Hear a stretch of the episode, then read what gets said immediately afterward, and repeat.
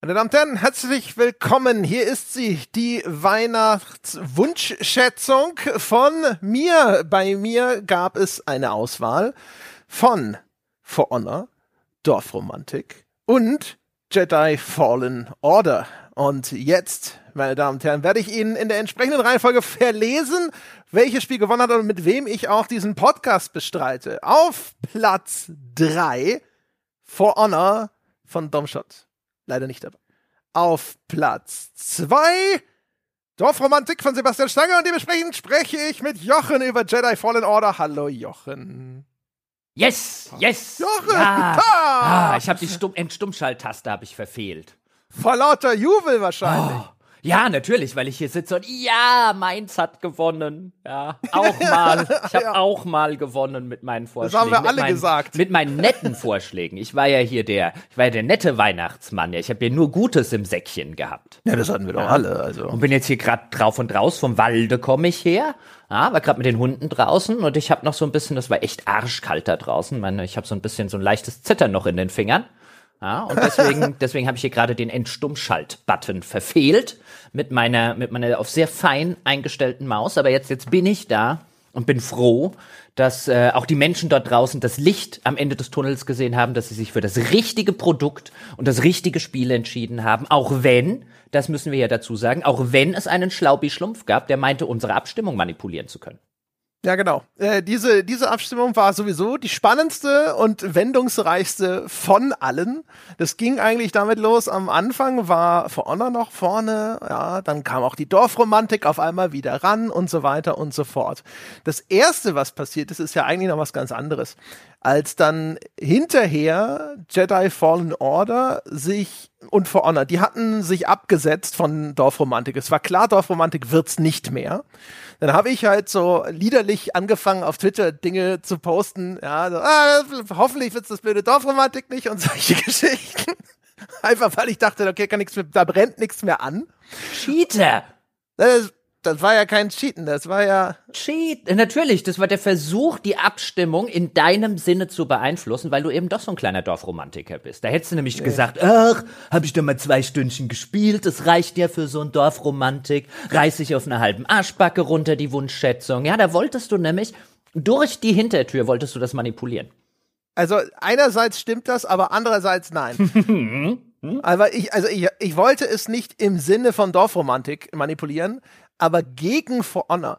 Ich habe äh, ich hab auf Twitter gesehen, dass viele Leute äh, für Dorfromantik und für For Honor abgestimmt haben. Einfach nur, ja, weil sie Hater sind, sozusagen. Es gibt ja zwei Sorten. Leute, die sagen, okay, das fände ich cool, das zu hören. Und die andere Klasse ist, den will ich leiden sehen.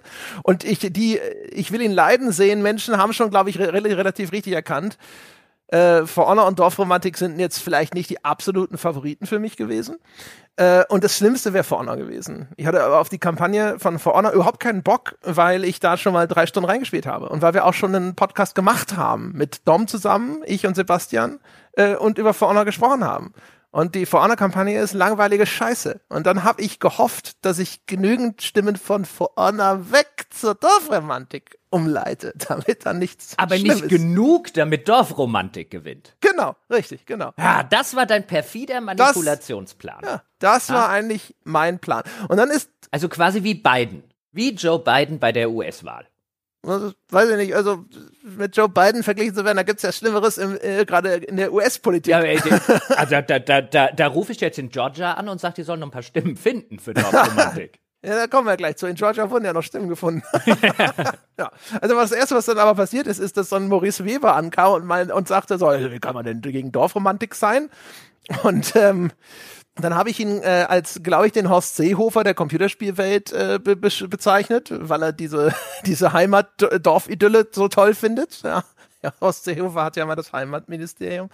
So, und daraufhin hat dann Maurice, um sich zu rächen, ja, hat dann für, zum Voting für Dorfromantik aufgerufen. Auf seinem Twitter-Account mit, ich glaube, 21.000 Followern oder sowas. Und dann habe ich mich ja echt kurz erschreckt. Da habe ich einen Moment gedacht, so, oh shit, ich habe einen schweren Fehler gemacht. Aber Gottlob sind wahrscheinlich 15.000 oder so davon alle irgendwo in Thailand eingekauft, denn also äh, auch Maurice Weber konnte ja hier eigentlich für Dorfromantik die Sache nicht mehr retten. Aber dann kamst du auf einmal an, paar Stunden später, und hast mich auch der Schiebung beschuldigt, weil Dorfromantik hat auf einmal gewonnen. Mhm. Und dann habe ich gedacht, what the fuck, das kann nicht sein. Das stand zwölf Stunden oder so bei Maurice auf dem Account und es hat Dorfromantik noch nicht mal auf den zweiten Platz gebracht. Wie konnte das auf einmal gewinnen? Und dann habe ich mir also alle Abstimmungsdaten als CSV exportiert und habe mir das mal angeschaut und es stellte sich raus, es hat jemand beschissen. Es wurde, tatsächlich wurden in Georgia eine ganze Reihe, über 300 Stimmen auf einmal in Georgia noch gefunden. Und man muss dazu sagen, Jedi Fallen Order hat sauknapp gewonnen. Also mit einem Vorsprung von 70 Stimmen plus minus. Und äh, es gibt, äh, habe ich, ich wusste das auch, es gibt für diese Google-Formulare, die wir äh, benutzt haben, gibt es Browser-Plugins, ich glaube für Chrome, mit denen man die super easy manipulieren kann. Da sagst du, okay, ich will die und die An äh, Abstimmungsergebnisse, mach das bitte 300 Mal. Und äh, aber das äh, fällt natürlich auf, wenn auf einmal, weißt du, vorher siehst du, es kommen so alle alle Minute, alle zwei, drei Minuten kommen, kommen Antworten auf diesem Formular noch an, weil ne, es war sehr spät in der Abstimmung, das zum einen. Und zum anderen, es kommen natürlich unterschiedliche Kombinationen in dieser Abstimmung. Ne? Und jetzt waren aber innerhalb von zehn Minuten 300 Stimmen mit der exakt identischen Kombination. Und deswegen war es eindeutig, dass da beschissen wurde, beziehungsweise es wurde versucht zu bescheißen. Aber wir sind natürlich schlauer als das und haben es dann rausgerechnet. Und dadurch gewann dann Jedi Fallen Order. Also, wenn du hier zuhörst, ja, Betrüger, Schieber, ja, also der, der andere als André Peschke, also der, der noch mehr geschoben und betrogen hat, als André das schon vorgehabt hat, ja, dann fühl dich hiervon vorwurfsvoll angeguckt. Ja, mit uns nicht. Das kannst du vielleicht mit, kannst du vielleicht mit jedem machen, ja, oder aber mit, äh, nein. Also auf jeden Fall, wir haben dich. Ja. Ja, Hammer. Da wir ja immer sehr verantwortungsbewusst sind, was äh, so Datenerfassung angeht, wissen wir nicht, welche Sau es war, weil da haben wir in der Hinsicht nichts protokolliert. Aber äh, Gottlob war das die Art und Weise, wie es gemacht wurde, war derart auffällig, dass wir es eben trotzdem rausrechnen konnten. Gut, mein, meine Theorie ist ja, es war wahrscheinlich der Entwickler von Dorfromantik, der unterstützt durch irgendwie Methamphetamin oder so, da saß und alle so 1,5 Sekunden geklickt hat. Dorfromantik, Dorfromantik, Dorfromantik wäre eine beachtliche Leistung, innerhalb von wenigen, also Sekunden das Formular auszufüllen und mehrfach abzuschicken. Ich äh, ich glaube, maschinelle Hilfe ist das Wahrscheinlichste. Mhm. Aber meine, meine Idee ist schöner, also außer wenn man der Entwickler von Dorfromantik ist. Aber nein, das ist ja ein Scherz, das würde ich, würde selbstverständlich niemandem hier Drogenkonsum unterstellen, außer Elon Musk. Aber das ist eine andere Geschichte. Ja gut, der konsumiert so einiges. Mhm was nicht so gut ist für ihn und für die Welt. Nun denn, auf jeden Fall, ne, also dann habe ich mir das ganze Ding nochmal angeschaut. Gab es andere Stellen, wo es vielleicht nochmal verdächtig aussah, aber wenn, dann fiel es nicht in, ins Gewicht. Also es war tatsächlich wirklich nur ein großer Manipulationsversuch, was wiederum bedeutet, dass äh, von den, ich weiß gar nicht, wie viel waren denn das jetzt insgesamt? Das waren fast drei, vier, nee, über vier, fast 5000 Leute haben mitgemacht. Ja. Ne? Und von fast 5000 Pod-Hörern ist nur ein schwarzes Schaf dabei. Das ist eine hervorragende Quote eigentlich. Aber trotzdem, pfui, pfui. So macht man das doch nicht. Hm. Wahrscheinlich war es der Maurice selbst. Weil der Maurice gesagt hat, oh, ich krieg meine 20.000 in Thailand eingekauften Follower nicht irgendwie dazu. ja, genau, das merken alle, dass das Aha. zu 90 Prozent. ah, Maurice, wenn du zuhörst, ja, wir haben dich. Ich glaube auch, ja. Mhm. Also, ich weiß, ich habe auch immer so ein Bauchgefühl, ehrlich gesagt, bei so ziemlich allen schlechten Dingen, die mir im Leben passieren, dass Maurice irgendwo dahinter steckt. Ja, ja, das ist quasi, das, der Maurice ist sozusagen schon der deutsche Elon Musk der Spielebranche. Und Horst Seehofer, nicht zu vergessen. Und Horst Seehofer natürlich, der auch noch. Ja. Aber gut, aber gut. Jetzt haben wir die, haben wir die Genese dieses Podcastes in aller Ausführlichkeit, wie Sie das von uns gewohnt sind, meine Damen und Herren, besprochen. Jetzt äh, habe ich mir eigentlich vorgenommen, also ich habe hier noch einen Kaffee stehen, ich habe mir hier meine Duftkerze angezündet, ich habe hier noch eine Cola stehen, habe mir jetzt eigentlich vorgenommen, dass ich mich jetzt einfach fünf Minuten von dir huldigen lasse, weil ich dir, weil ich dir Dorfromantik, ja und äh, und äh, äh, äh, na, For Honor ja, ja. gespart habe. Hätte ich einen schlechteren Vorschlag gemacht, würdest du jetzt mit Dom sitzen und ihm eine Stunde lang sagen, warum die Kampagne von vorne immer noch scheiße ist. Na, ich würde wahrscheinlich hier mit Sebastian sitzen und ihm erklären, warum diese, diese These, dass Dorfromantik irgendwie zu meiner geistigen Gesundheit beiträgt, eigentlich falsch ist, aber äh, denn das war ja zweitplatziert. Mhm. Aber das Wort, nach dem du suchst, ist Danke. Es ist das gar nicht so schlecht gemacht. hey, Ja, man nimmt, was man kriegt. Diese Tage kann man nicht wählerisch sein. Okay. Okay. Ah. Ich verbuche das mal unter die äh, Win-Column. Ja, also ich muss gestehen, es war schon ein nettes Spiel. Ich habe aber zwischendrin schon echt so ein bisschen gegrübelt, wieso es dir so gut gefallen haben muss, wenn du ja dachtest, das sei eine Wohltat. Weil ich habe so zwischendrin gedacht, so, okay, also Moment mal, das ist doch hier, da war er doch verschlagen, ja, der Jochen, hat er so getan, als ob er irgendwie hier, äh, keine Ahnung, äh, Honig und Ambrosia ausschüttet und dabei ist es die explodierende Pralinenschachtel. Er hat mir das Schlimmste angetan, was es gibt, nämlich gehobenes Mittelmaß. Das, wo es nicht so richtig viel zu schimpfen gibt, aber auch nicht so richtig geil. Wie gesagt, du kannst auch gern nochmal die For Honor-Kampagne installieren. Ich kann jetzt gerade gehen. jetzt wird immer hier über das niedrigst hängende Stöckchen gesprungen, wo man das Bein kaum anheben muss. Ja, also tschö mit Ö, ciao mit Au, meine Damen und Herren, wir hören uns 2023 wieder. Ja. ja alles möglich.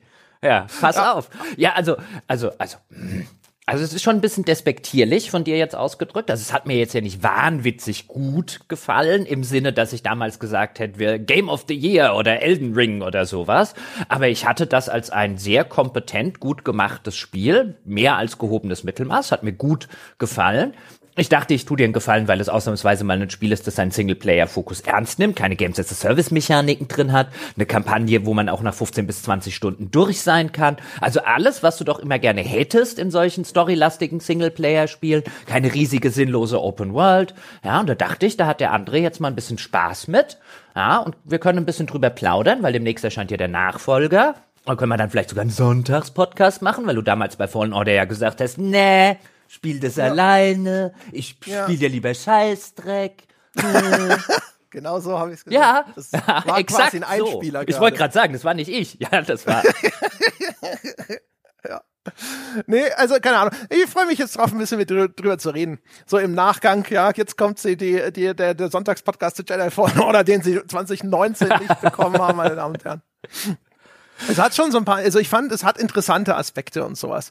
Ähm, äh, vor allem auch, ich finde, also der Einstieg schiebt einen erstmal so ein bisschen aufs falsche Gleis, weil ich habe irgendwie, ich hatte so in Erinnerung, ich hatte in Erinnerung, dass es immer hieß, so, ja, das hat so leichte Dark Souls Anleihe, so Action Adventure, Respawn, also Respawn ist das Entwicklungsstudio dahinter, ne, die Macher von Titanfall und so. Ich hatte auch gedacht, weil Titanfall 2 so extrem kreativ war in seiner Kampagne, habe ich gedacht, ah, oh, die haben bestimmt ein paar richtig gute Ideen drin da, und so.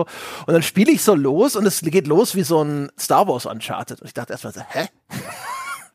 Das ist ganz anders, als ich das Spiel erwartet habe. Also sehr äh, cineastisch, äh, ne, filmhaft inszeniert und große Setpieces und viele Cutscenes und viel Klettern und Hüpfen und so. Und da dachte ich erstmal so, oh, was bist du denn für ein Spiel? Das ist ja ganz ulkig.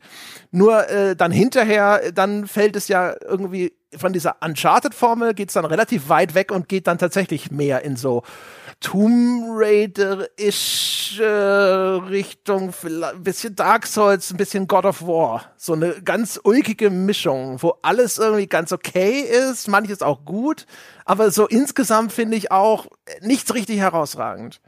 Ja, also ich finde, es macht ein paar Sachen, also was mir richtig gut gefallen hat, da können wir jetzt ja vielleicht schon am Einstieg drüber reden, wenn es um die, um die Geschichte äh, geht und die ganze Prämisse des Ganzen und im Star Wars-Universum. Also ich mochte zwei Sachen sehr gerne. Nämlich erstens mag ich sehr gerne den Schauspieler, der hier die äh, Rolle des Cal Kestis heißt er, richtig?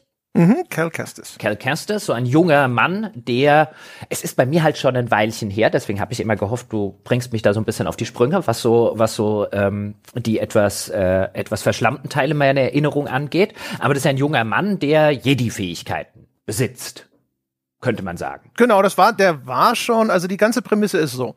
Äh, das spielt zwischen dem Ende von wahrscheinlich Episode 3, also von dieser Prequel-Trilogie, aber noch bevor die äh, Luke Skywalker-Saga losgeht. Und da gibt's ja diese Order 66 in Episode 2 äh, wo im Grunde genommen die Jedis ja vom bösen Imperator Palpatine betrogen werden. Der hat ja eine Klonarmee, die die Ur-Stormtrooper herstellen lassen und die hat er quasi so programmiert, dass er mit dieser Order 66 sie alle gegen die Jedis wenden kann. Und dann bringen die eigentlich diese ganzen Jedis um und so ein paar versprengte Jedis konnten halt noch flüchten, verstecken sich irgendwo. Und Cal Kestis mhm. ist ein ehemaliger Padawan, der sich jetzt auf so einem, das heißt Bracker, glaube ich, auf so einem Planeten versteckt, wo er in einer großen Schiffswerft arbeitet. Und äh, da wird er dann gefunden. Es gibt inzwischen vom Imperium die Inquisitoren, die jetzt diese Reste der Jedi überall jagen, aufspüren und vernichten sollen. Und äh, die finden ihn jetzt da auf Braca und dann wird er im letzten Moment gerettet von Seer, auch eine ehemalige Jedi-Ritterin. Und Grease, der ist so ein vierarmiges Alien, der ist der Kapitän des Schiffs, der ist eigentlich erstmal nur angeheuert, aber der ist natürlich hinterher dann auch Feuer und Flamme für die Sache. Genau, das ist so das, das ist die Prämisse von dem ganzen Ding. Mhm. Und der wird gespielt, also gesprochen, das Motion Capturing ähm, hat er gemacht und äh, ähm, dann natürlich auch entsprechend das Aussehen des Charakters basiert auf einem amerikanischen Schauspieler namens äh, Dominic äh, Monaghan. Den kenne ich zum Beispiel aus Shameless, also der US-Variante einer, einer britischen Serie, die mir ausgezeichnet äh, gefallen hat. Eine meiner Lieblingsserien, ähm, wo ich ihn schon ziemlich gut fand. Und ich mochte ihn auch, auch wenn ich die Serie eigentlich so ein bisschen mittelmäßig finde, aber ich mochte ihn sehr in Gotham. Da hat er, und ich formuliere das jetzt ein bisschen vage, äh, absichtlich, weil in dieses ganze äh, Superhelden-Ding reingeht, aber man kann sich vorstellen, er hat einen, einen jungen, einen Teenager-Joker gespielt, wenn man so will. Und äh, da mochte ich ihn auch sehr, sehr gerne in der Serie. Das war einer der Gründe, warum ich die überhaupt bis zu einem gewissen Grad noch weitergeguckt habe. Und ich mochte ihn auch da gerne. Also ich mag den Schauspieler. Und ich finde, er sieht auch zur Abwechslung mal nicht wie ein typischer Hollywood-Jungschauspieler in einer von diesen Rollen aus. Das ist jetzt nicht der klassische, würde man sagen, so die klassische Hollywood-Jungschauspieler äh, äh. Ähm, der hat relativ markante Gesichtszüge, er ist rothaarig. Ähm, jetzt um Gottes Willen, ja, nicht wie bei South Park, alle Rothaarigen haben keine Seele oder so. Ich sage nur, der, der ist halt nicht so der typische Posterboy für diese Sorten Filme, Serien oder auch Spiele. Ich finde, der hat das sehr gut gemacht. Ich mochte den als Schauspieler, ich mochte den dann auch als Figur hier drin. Und der kriegt ja relativ früh im Spiel auch so einen kleinen Roboter, Droidenbegleiter und der war herzallerliebst. Mhm. Der heißt übrigens Cameron Monaghan, nicht Dominik. Hab ich. Oh, und dann habe ich den äh, mit dem Dominic Monaghan, du weißt, genau. Schauspieler. Ja, sorry, ja, Cameron. Du hast recht. Ich kenne den nur flüchtig. Ich finde es auch immer ganz interessant, dass der vergleichsweise hohes Profil in Hollywood hat, obwohl er eigentlich eine ziemliche Hackfresse hat, finde ich. Aber das Einzige, was, was ulkig ist an deiner Beschreibung, ansonsten bin ich voll bei dir, ähm, äh, man merkt total, wie sich die, die Ansprüche schon verschoben haben seit 2019, weil aus heutiger Sicht, nachdem man gesehen hat, was Performance Capturing in einem Last of Us und sowas mhm. zustande mhm. bringt, wirken die Gesichter erstaunlich steif. Mhm. Er selber geht noch, gerade Sear, seine Begleiterin da, ähm, die mit ihm da im Raumschiff unterwegs ist, die hat einen äh, ganz erstaunlich, auch, auch seltsamen ich finde, er sieht ein bisschen realistischer aus und ihr Gesicht einfach von der Gesichtstextur her wird auf einmal so ein bisschen comichafter, also nur so ein Hauch und das ist ganz ulkig. Auf jeden Fall, ich habe echt die ganze Zeit immer gedacht so, oh wow, die Technik hat sich echt weiterentwickelt seitdem im AAA-Segment oder sie hatten doch nicht so viel Geld, wie man vermuten möchte, nur weil EA und Respawn dahinter stecken. Nee, das, also ich glaube, ich glaube, das war wirklich auch ein Teil der, äh, der Technik, ähm, die sich relativ schnell in dieser Hinsicht weiterentwickelt hat. Ich habe mir jetzt auch noch mal ein paar Videos angeguckt und ähm, würde genau dasselbe sagen, aber 2019 war das echt gut. Ja, kann ich mir gut vorstellen. Ansonsten, die Schauspieler sind wirklich, also die Schauspieler und insbesondere der kleine Roboter BD-1 sind wirklich, das, äh, das rettet äh, so ein bisschen den Story-Part des Spiels. Weil äh, der Plot ist ehrlich gesagt Videogame-Schnitzeljagd Teil 286. Fand ich extrem enttäuschend sehr bieder äh, in der Aufteilung. Es geht dann nämlich weiter, dann sind sie auf einmal auf den Spuren von einem alten Jedi-Meister, ich glaube, weiß gar nicht, Donovan oder sowas, der, äh, der hat eine Liste, ach so, wir spoilern hier übrigens alles, ne? Ist ja klar. Zweiter Podcast dazu, drei Jahre nach Release. Also, ähm, der hat eine Liste von ma machtbegabten Kindern vor dem, äh, versteckt. Damit kann man jetzt theoretisch die Jedi, den Jedi-Orden wieder aufbauen. Wenn man das denn finden würde, dann hätte man eine Liste von zukünftigen Jedi-Schülern sozusagen und könnte mit die dann trainieren und dann hätte man einen Jedi-Orden wieder aufgebaut. Und das Imperium und diese Inquisitoren sind natürlich auch hinter dieser Liste her, weil dann können sie die ganzen machtbegabten Kinder selber einsammeln und entweder für ihre Sache äh, bekehren, ja, für die dunkle Seite der Macht, oder sie können sie alle umbringen. Auf jeden Fall haben die bestimmt nichts Gutes vor. Und jetzt hat ja also dieser Typ diese Liste versteckt und hat gesagt, ja, aber da, um zu beweisen, dass du würdig bist, ne, und dass du wirklich ein Jedi bist, musst du jetzt erstmal diese Prüfung in diesen drei Grabkammern einer untergegangenen Kultur, den Sepho erledigen und dann rennst du da hin und her Und dann ist da diese untergegangene Kultur. Also der ganze, der ganze Plot fand ich war einfach so. Das ist halt einfach so dieser typische contrived Videogame Bullshit. Also gerettet durch die Schauspieler und den niedlichen Roboter und sowas. Aber ehrlich gesagt, das war alles so. Pff, ja, also den, den Plot hatte ich jetzt auch nicht als weltbewegend in Erinnerung und das stimmt schon, wenn du sagst, es ist halt einfach Videogame-Plot äh, äh, Part 3945, eine Schnitzeljagd durch die ganze Galaxis. Jetzt könnte man allerdings auch ein bisschen sagen, das ist halt auch der generische Science-Fiction oder sogar der generische, wenn man böse ist, Star Wars-Plot, den es immer mal wieder gibt. Ähm, ich stimme dir aber zu, das ist jetzt nichts, wo ich sagen würde, das muss man spielen, weil es eine der besten Geschichten hat, die das Medium je erzählt hat. Ich finde halt die Tatsache, dass es zur Abwechslung mal ähm, wirklich einen sympathischen und etwas anderen Helden gibt, als man ihn eben gewohnt ist, gerade auch so ein bisschen in dieser Coming-of-Age-Erzählung, was hier ja auch noch eine Rolle spielt, dass er so diesen, diesen super sympathisch, absolut drollig animierten äh, Druiden dabei hat, den ich sofort ins Herz geschlossen habe, wo sie auch an vielen Szenen, finde ich, machen sie sehr schön im Spiel. Insbesondere, wenn du dann an einer Stelle mal den Druiden verlierst und ihn wirklich sofort, zumindest mir ging's so, dass ich ihn dann sofort vermisst habe. Nein, ich will den wieder haben, gib mir sofort meinen Druiden wieder. Gut, der gibt dir ja auch deine Gesundheit. ja, aber das ist ja clever gemacht, weißt du? Der ist halt, der ist, ja, genau, ja, genau. Das ist halt. Das ist wie Elizabeth ja, halt und so. Das ist halt schön gemacht. Ähm, insofern hatte es das für mich halt sozusagen über den Durchschnitt rausgearbeitet. Und wenn wir halt im AAA-Umfeld sind, okay, weißt du, jetzt die letzten Jahre waren vielleicht ganz nett zu uns und auch zu mir, so ein God of War und auch so ein Elden Ring in mancherlei Hinsicht, aber das war schon 2019, wo man damals gestanden hat. Da saß ich zumindest äh, Ende des Jahres, als es dann rausgekommen ist, da und dachte, endlich mal ein AAA-Spiel dieses Jahr, was ich nicht, was, was auch mal ein paar Dinge gut macht und was ich nicht scheiße finde. Ja, gut, ich, wobei Red Dead 2 war da vor ja. im Jahr, glaube ich, 18, also. Ja, ja, ich will nicht sagen, dass da gar nichts erschienen ist, aber wir sind jetzt ein bisschen verwöhnt gewesen, glaube ich, das letzte Jahr. Wahrscheinlich, ja, ja. Also nochmal, das. Und wo auch mit Last of Us und so, ja. Genau. Das ist schon okay. Also die Schauspieler, der Roboter ist halt super herzig.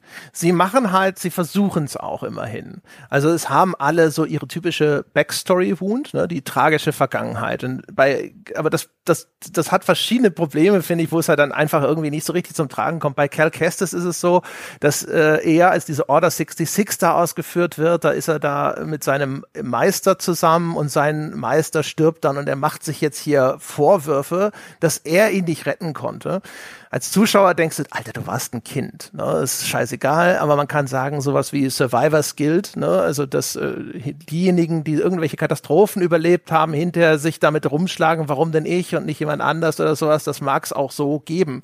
Nur, das ist so ulkig strukturiert. Das Spiel sagt ja, um zu erklären, dass du nicht von Anfang an irgendwie viel krassere Machtfähigkeiten hast. Cal Kestis ist abgeschnitten durch sein Trauma von der Macht und muss das jetzt nach und nach sich wieder erarbeiten. Und dann kriegst du häppchenweise in Rückblenden eben gezeigt, was dieses Trauma war, dass er also mit ansehen musste, wie dieser Meister da umgebracht wird. Nur weil die das so portionieren, hast du das Gefühl, ich bin mir nicht mal sicher, ob das Spiel sagen will, er hat das Gedächtnis verloren oder ob das die Traumabewältigung nur ist, die in diesen Rückblenden passiert. Ich finde, das wurde nicht so richtig klar, aber für mich ist es so, ich, äh, als, als hätte er für sich vor fünf Minuten erst daran erinnert, was mit seinem Meister wieder passiert ist und dann ist aber auch sofort diese Traumaauflösung in der Szene danach und das finde ich, ist halt, du hast nicht das Gefühl, dass hier wirklich so ein Bewältigungsprozess da ist, sondern du denkst, das ist so ein, ach ja, richtig, stimmt, mein Meister wurde von meinen Augen umgebracht, stimmt, jetzt wo ich mich erinnere, was passiert ist, ist alles so gut. Und das ist halt. Jetzt, ne, so, uh. jetzt mecker nicht, guck halt die letzten zwei Star Wars Filme nochmal. Ja, also ich sag nicht, dass in, dass nicht in Star Wars noch schlimmere Dinge passieren. Aber ich will nur erklären, warum die, die Story jetzt bei mir nicht so gut ankam. Und das Gleiche gilt, finde ich, bei, bei Seer. Bei Seer ist es ja so, äh, das ist noch, also erstens auch da, ähm, Seer wird vom Imperium gefangen genommen, gefoltert und dann unter dieser Folter bricht sie zusammen und dann greift sie nach der dunklen Seite der Macht, bringt irgendwie alle um und ihre ehemalige Schülerin, die äh, lässt sie irgendwie zurück in den Fängen des Imperiums und die wird dann zu einer dieser Inquisitorinnen. Und das ist auf dem Papier ganz interessant. Das hätte auch ganz gut funktionieren können, aber die Seer hängt halt die ganze Zeit immer nur auf dem Raumschiff. Das heißt also, alles, was mit Seer zusammenhängt, das passiert immer nur in diesen kurzen fünf Minuten, wenn du von einem Planeten zum nächsten fliegst.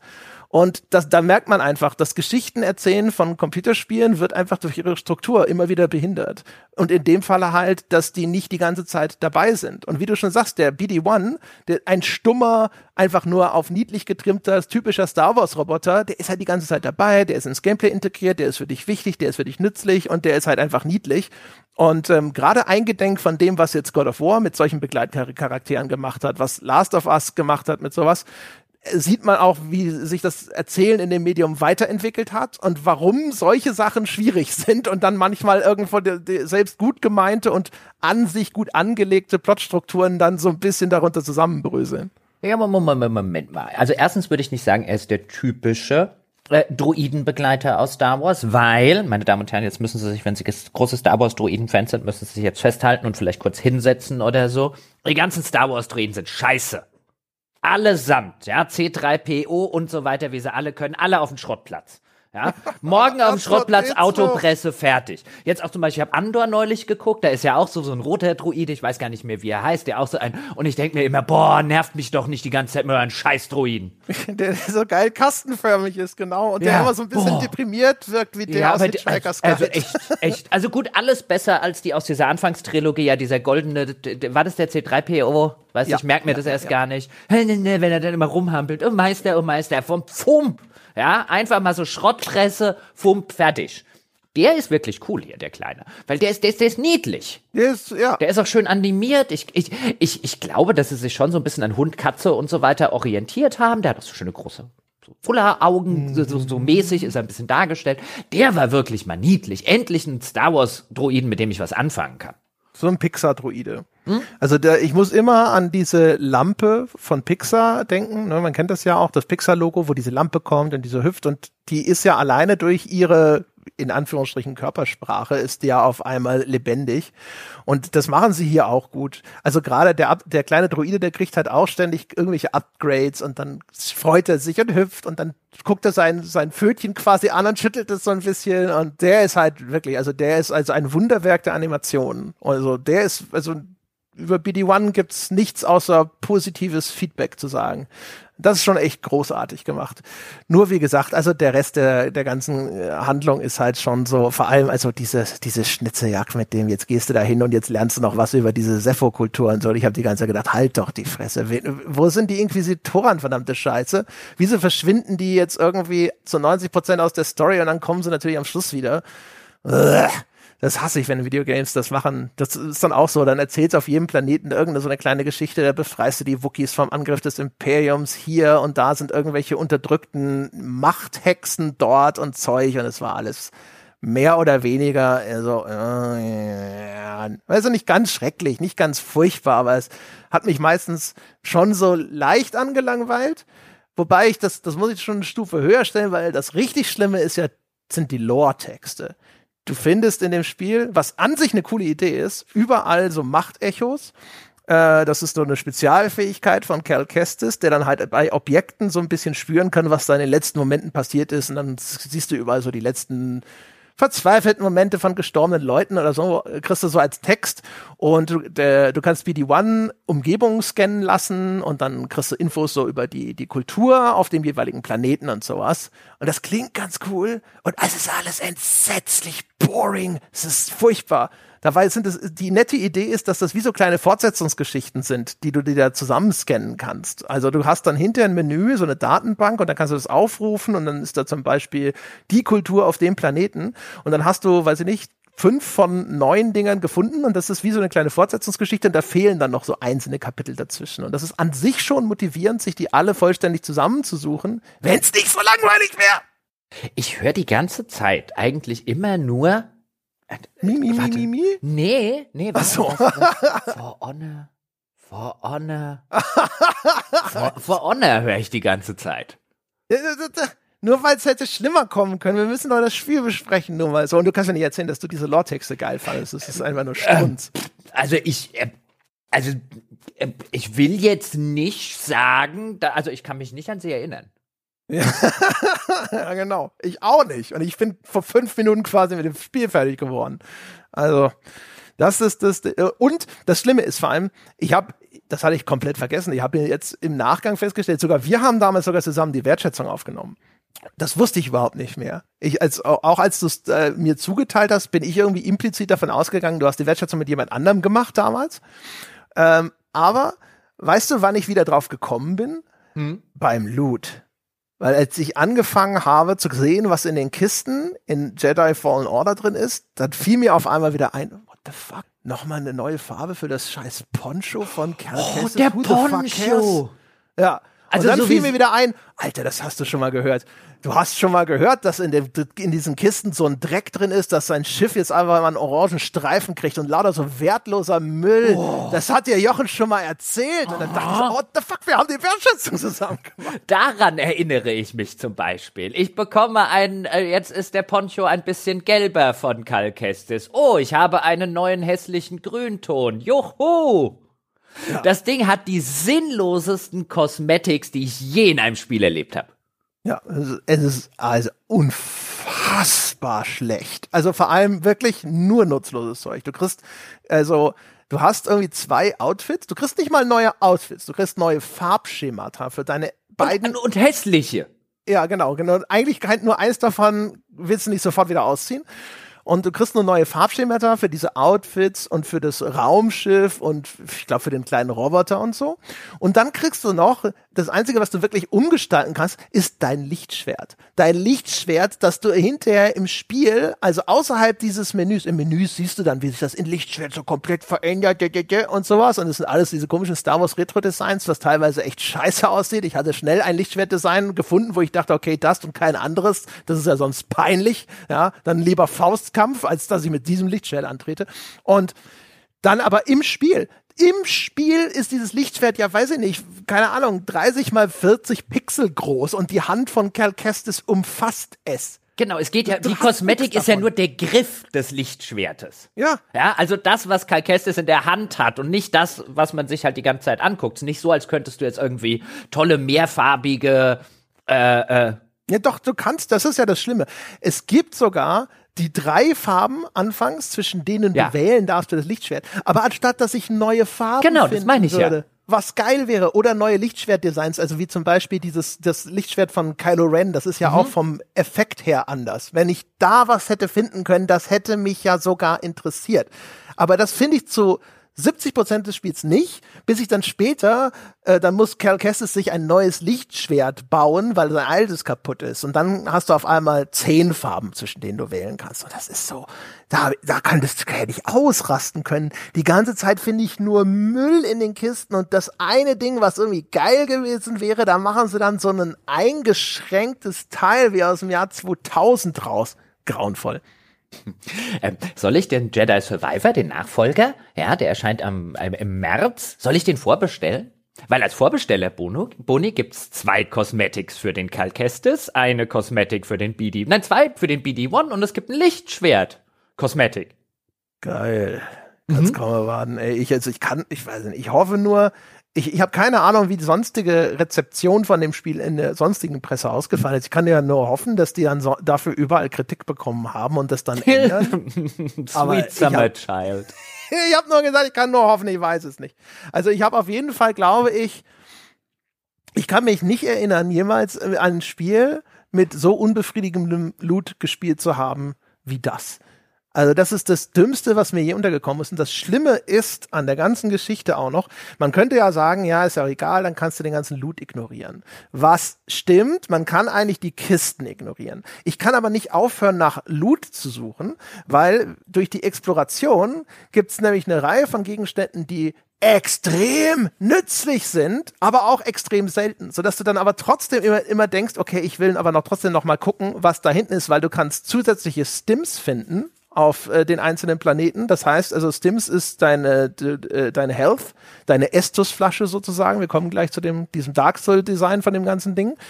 Von denen startest du jeden, jeden Run eben erst am Anfang mit, ich weiß nicht, zwei oder null oder eins und dann kannst du neue finden, sodass du dann hinterher, bei mir waren es am Schluss fünf, die ich hatte. Dann kann ich halt fünfmal meine Energie neu aufladen lassen von BD1. Das ist extrem wertvoll, extrem wertvoll für das Spiel.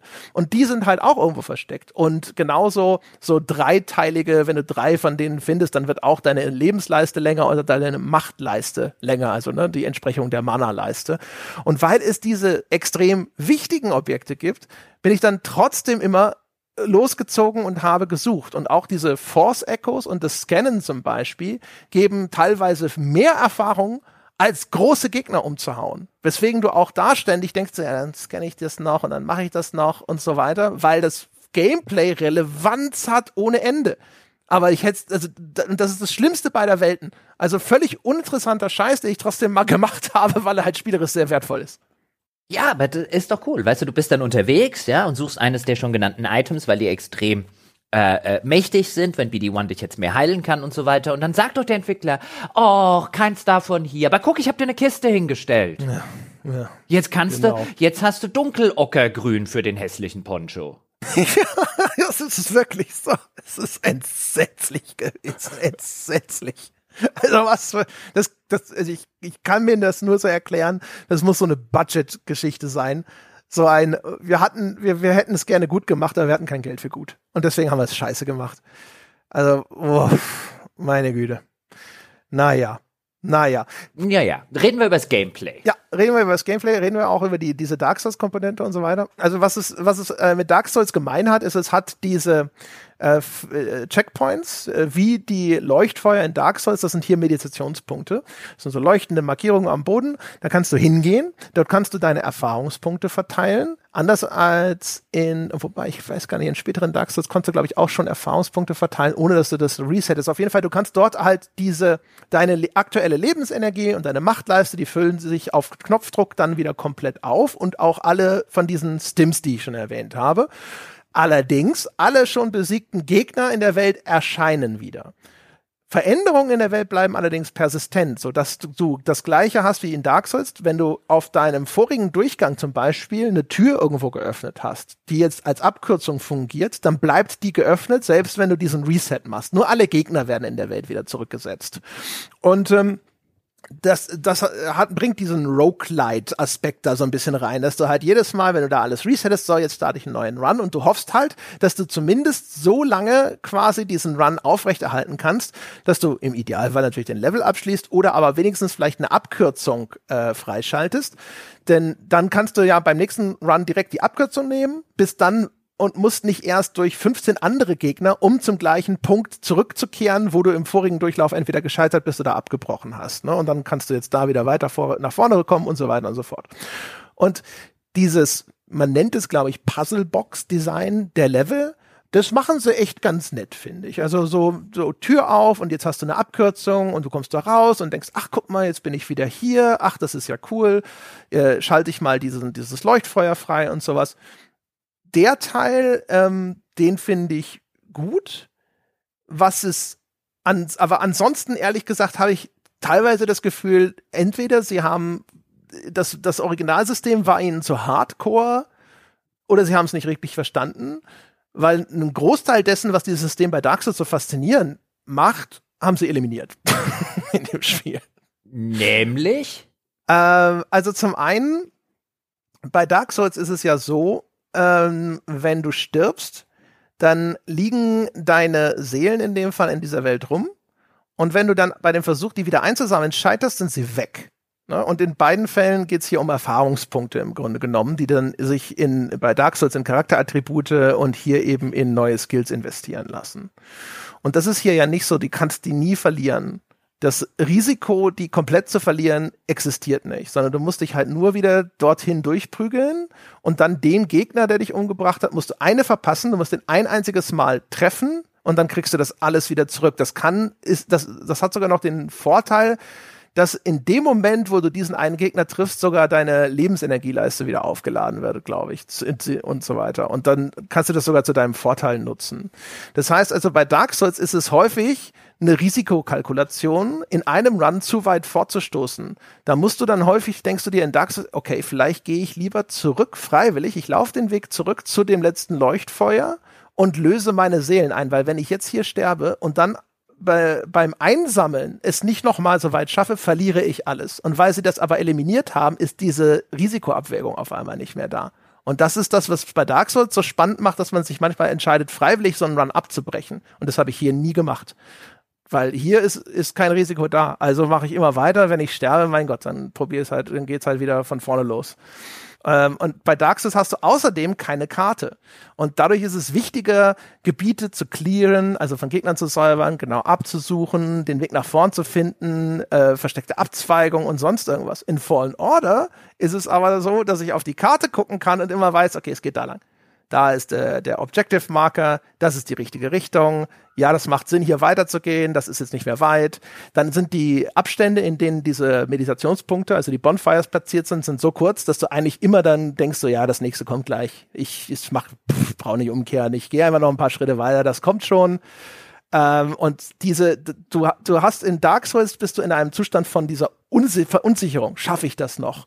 Äh, du hast das Risiko, dass dein, der Totalverlust auf dem Spiel steht und du hast keine Ahnung, wie weit es noch bis zum nächsten Leuchtfeuer ist. Ne? Und die, jetzt dieses Informationsvakuum, das löst äh, Jedi Fallen Order auf und nimmt dadurch einen Großteil der Spannung raus, die durch dieses System eigentlich entsteht.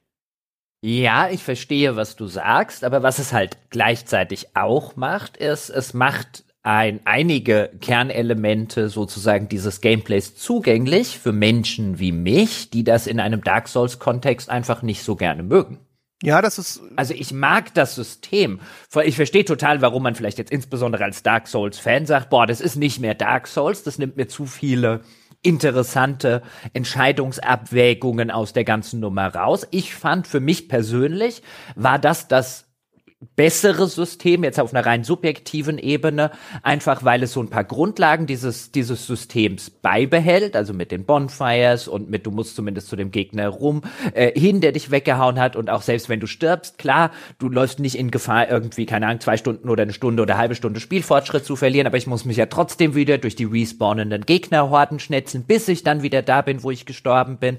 Das ist ja durchaus auch ein, ein, ein handfester Nachteil, der halt nicht ganz so groß ist wie bei Dark Souls und die Mischung, ähm, auch weil die Kämpfe anspruchsvoller sind, als man sie sonst in AAA-Produktionen abseits eben von From Software-Spielen so sieht, ist das halt für mich jetzt so eine schöne Alternative zu Dark Souls gewesen, wenn man halt einfach nicht auf den ganz hohen äh, potenziellen Frustrationsgrad Lust hat. Ja, also, wie gesagt, das ist wahrscheinlich so ein abgeschliffenes äh, System. Ne? Aber ich finde, also für mich sind halt echt ganz erhebliche Mehrwerte, die da normalerweise drinstecken und die das so spannend machen, sind dadurch raus. Und weiß ich gar nicht, ehrlich gesagt, ob das jetzt noch, ja, es, du hast halt immer noch dieses, dass du manchmal dann zurückgeworfen wirst und so, aber ansonsten, das ist so ein bisschen wie wenn du bei Mario vom Berg fällst und dann musst du den Berg wieder hochlaufen. Aber ich habe gedacht, so, boah, das, das, die, dieses Dark Souls Light-System gibt mir nicht so viel äh, wie das Original. Das war fast ein bisschen schade, weil du, du siehst diese Ähnlichkeiten äh, und hast so ein bisschen innerlich die Erwartung, wenn du Dark Souls kennst, dass das jetzt in diese Richtung geht und dann nach einer Zeit hast du das Gefühl so, nee, das funktioniert nicht, das, ihr habt es kaputt gemacht. Hm, so ging es gar nicht. Im, im, im, im Gegenteil. Ich mag, also, ja, weil du, du hast ja, du hast ja nicht diese gleiche Ausgangsbasis. Ne? Genau. Ne? Also erstens, du kennst es nicht so intensiv und zweitens magst du es auch noch nicht mal so richtig. Ja, jetzt ja. im Open-World-Kontext hat es mir wie bei Elden Ring deutlich besser gefallen, aber im, äh, im etwas, ich würde mal sagen, kleineren und äh, etwas abgeschlosseneren äh, Bereich gefällt mir da diese, diese Mischung von, von ja. Fallen Order, glaube ich, schon ein bisschen besser. Und die, finde ich, macht es halt auch wirklich gut. Apropos klein und abgeschlossen, das ist übrigens so ein Ding, ne? Die sind viel weitläufiger, diese ganzen Areale. Also, und was das Spiel dann gerne macht, nach hinten raus, und was mich echt so ein bisschen abgefuckt hat, ist so ein Ding, du kommst auf den Planeten zurück, weil du jetzt, das hat ja auch so, genau wie Dark Souls, oder ja, das Dark Souls, ja doch, hat Dark Souls auch, genau, hat so diese Metroidvania-Elemente. Du bist auf einem anderen Planeten, dann hast du eine neue Fähigkeit bekommen und jetzt kannst du zurückkehren, wo du schon gewesen bist und kommst jetzt auf einmal weiter. Und äh, zum einen gibt's da halt ganz viele so, hier ist jetzt auf einmal noch ein kleiner Raum, der vorher nicht zugänglich war und da ist bestimmt eine wichtige Kiste drin, mit der du das lila Moosgrün für deinen Poncho freischalten kannst. du kannst also da nochmal so richtig schön die Welt abklappern und diese neu zugänglichen Orte erforschen und dich richtig schön enttäuschen lassen von der Scheiße, die du da findest. Aber in der Story ist es dann echt so, du landest auf diesem Planeten und das Spiel sagt dir, so, guck mal, und jetzt läufst du noch mal quer durch diese ganze Karte, um da hinten noch mal 50 Meter weiterlaufen zu können. Und das ist und, und am Ende wartet dann gerne ein Bossfight und der Bossfight ist vorbei und dann sagt das Spiel, cool, jetzt lauf zurück zu deinem Raumschiff, den ganzen Scheiß wieder zurück. Und also Backtracking gehört zu dieser Art Spielkonzept schon dazu aber diese, diese Marathonlauf-Backtracking-Szenen, ja, also diese Momente, wo es dann echt heißt, und jetzt lauf zurück zum Schiff, wo ich gedacht habe, fuck you, Alter, gib mir doch Quick Travel, was denn das? Also da, da hätte ich mir Casualisierung gewünscht. Das stimmt. Ähm, ich finde das aber generell, nicht nur bei diesem Spiel, finde ich es einigermaßen bizarr, wie gut das Feature, insbesondere wenn es nicht gut umgesetzt ist, mit den Metroidvania-Elementen äh, häufig aufgenommen wird. Weil äh, das wird ja gerne mal, also die zwei großen Hauptfehler, die man ja sozusagen machen kann, ist, dass ich mich für eine von zwei äh, üblen Alternativen, außer es zu ignorieren natürlich, entscheiden kann, nämlich entweder ich bekomme eine neue Fähigkeit, mit der ich jetzt feststelle, ah, jetzt kann ich, was weiß ich, an solchen Stellen irgendwie weitergehen. Ähm, und oh, jetzt komme ich an diesen und diesen, durch diese und diese Türen zum Beispiel durch. Jetzt habe ich da die entsprechende Keycard oder was auch immer. Und jetzt kann ich mir entweder aussuchen, gehe ich jetzt gleich zurück in frühere Level oder in dem Fall frühere Planeten, wo ich das, äh, wo ich das jetzt ausprobieren kann ähm, auf die Gefahr hin, dass ich dann im weiteren Spielverlauf natürlich noch eine neue Fähigkeit und noch eine neue Fähigkeit kriege und dann immer wieder zu diesem Planeten zurück muss und immer wieder an anderen Stellen dieses Planeten jetzt ein kleines weiteres Stück freigeschaltet habe. Oder ich warte, bis ich denke, oh, ich glaube, jetzt habe ich alles bekommen und danach habe ich einen riesen Batzen von optional abzuklappernden Kram, bei dem das Pacing völlig in die Hose geht. Äh, und ich sitze dann immer gerne davor und denke mir, wer mag denn sowas? Warum ist sowas drin? Wer, wer, warum sollte man das cool finden? Naja, wenn es, wenn es cooler Scheiß wäre, dann wäre es gut. Ja? Dann wäre es ja irgendwie schon nett. Ich, ich habe das Gefühl, was, also hatte ich auch das Gefühl bei, bei dem Fallen Order, dass das eine Möglichkeit ist, auch ähm, so ein bisschen den, äh, die, die Abwechslung im Spiel zu führen, weißt du? Du sagst echt, ich kann nur sechs Welten machen. Es gibt sechs unterschiedliche äh, äh, Biome, fertig. Aber äh, wenn ich je, und die, ich will einfach eine, eine größere Spielzeit anbieten, so, und wenn ich das jetzt aber hinterher mache, dann hängen die Leute immer, weiß ich nicht, zehn Stunden in einem Biom und das hängt ihnen nach fünf aber schon zum Hals raus. Und auf, durch dieses System kannst du es so machen, du machst jetzt erstmal zehn Prozent vom Biom 1, dann geht's nach Biom 2. Dann machst du Biom 2 und machst da 25% von Biom 2, dann geht's zu Biom 3 und so weiter. Und dann geht's aber mal wieder zurück nach Biom 1 und dann machst du halt die nächsten 35%. Ja, aber dann schick halt deine Hauptquest dahin. Ja, ja, ich meine, wie gesagt, das machen sie ja auch. Ne? Ja, sie, natürlich. Sie führen ja auf beide Arten, aber du kannst jetzt auf einmal links und rechts auch noch neue Sachen entdecken, wenn du dann das zweite Mal da durchgehst. Ach, also das an sich finde ich das gar nicht so schlecht. Ich finde diese, weil es überall diese kleinen Häppchen gibt, wo es sagt, guck mal, willst du hier noch mal was ausprobieren? Es hat ja auch tatsächlich, finde ich, einige echt gut designte Puzzles zum Beispiel mit diesen Machtfähigkeiten von Cal Kestis. Mhm. Wo du dann mit, äh, du kannst natürlich so Force Push, ne, wo du so quasi telegenetisch Gegenstände wegstoßen oder anziehen kannst. Und da gibt es so Sachen, wo du so Kugeln äh, irgendwo hin manövrieren musst. Ähm, eine, eins, das habe ich ganz kurz vor Schluss gehabt, da ist die Kugel sogar hinter so einem Gitter und du musst die dann über so einen schmalen Grat, äh, er musste die irgendwie manövrieren und du denkst am Anfang, wie soll denn das gehen? Und dann stellst du fest, okay, ich push die da hoch, dann muss ich sie direkt mit einer anderen Machtfähigkeit einfrieren, dann muss ich schnell die Position wechseln, bevor das Einfrieren aufhört, dann push ich sie nochmal in die Richtung und dann rollt sie da rein. Und da oder, oder auch, die haben so Rätsel mit so äh, Laternen, mit denen musst du so komische Vegetation wegbrennen, aber die gehen immer aus, wenn sie äh, mit Wasser in Berührung kommen. Und eine wichtige Kette, die du von Vegetation befreien musst, ist halt hinter so Wasserfällen. Und da musst du gucken, wie du diese Laterne dahin kriegst. Jetzt alles nichts, was man noch nie gesehen hat, aber das war echt gut ausgeführt. Also die Puzzle in dem Spiel, die sind nicht überbordend. Äh, es, es gibt keinen Begleiter der dir sofort die Lösung verrät, sondern das Spiel macht es so, wie es auch God of War hätte machen sollen oder wie es auch Forbidden West, also Horizon 2 hätte machen sollen, nämlich es fragt dich, soll dir BD1 einen Tipp geben für, diesen, für dieses Puzzle? Ich merke, du stehst hier so ein bisschen rum, du bist wohl ein bisschen zu dumm. Möchtest du Hilfe? Ähm, das zum Beispiel, das hat mir gut gefallen, das haben sie gut gemacht. Hm, da bin ich aber gespannt, wie es der Nachfolger macht, ja.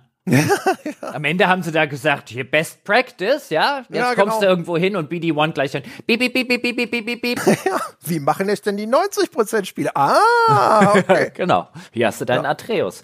Ähm, wie fandst du denn das Kampfsystem? Ah, das, oh, da habe ich echt so, es ist sehr ambivalent. Ich, also es ist echt nicht schlecht und es ist auf jeden Fall alleine schon besser als die allermeisten von diesen äh, Press A to Win Kampfsystemen. Ich fand's aber, also ich habe wirklich bis zum Schluss immer das Gefühl, es ist so ein bisschen janky, so ein bisschen, also ich fühlte mich immer so nie so hundertprozentig in Kontrolle. Das Coole an den Souls Games ist, dass du du hast du diese, diese Encounter, wenn du den das fünfte Mal spielst, dann weißt du, wie es geht. Und dann klappt das auch. Und hier ähm, hast du viel größere Gegnergruppen, ist viel mehr Chaos, es ist viel unkontrollierbarer sozusagen, als es zum Beispiel in den allermeisten Souls-Games der Fall ist.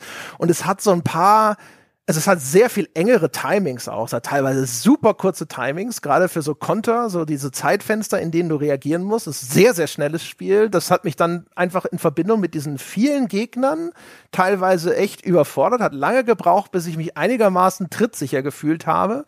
Und ich finde, es hat teilweise sehr un äh, un unintuitive Animationen, die es echt schwer lesbar machen.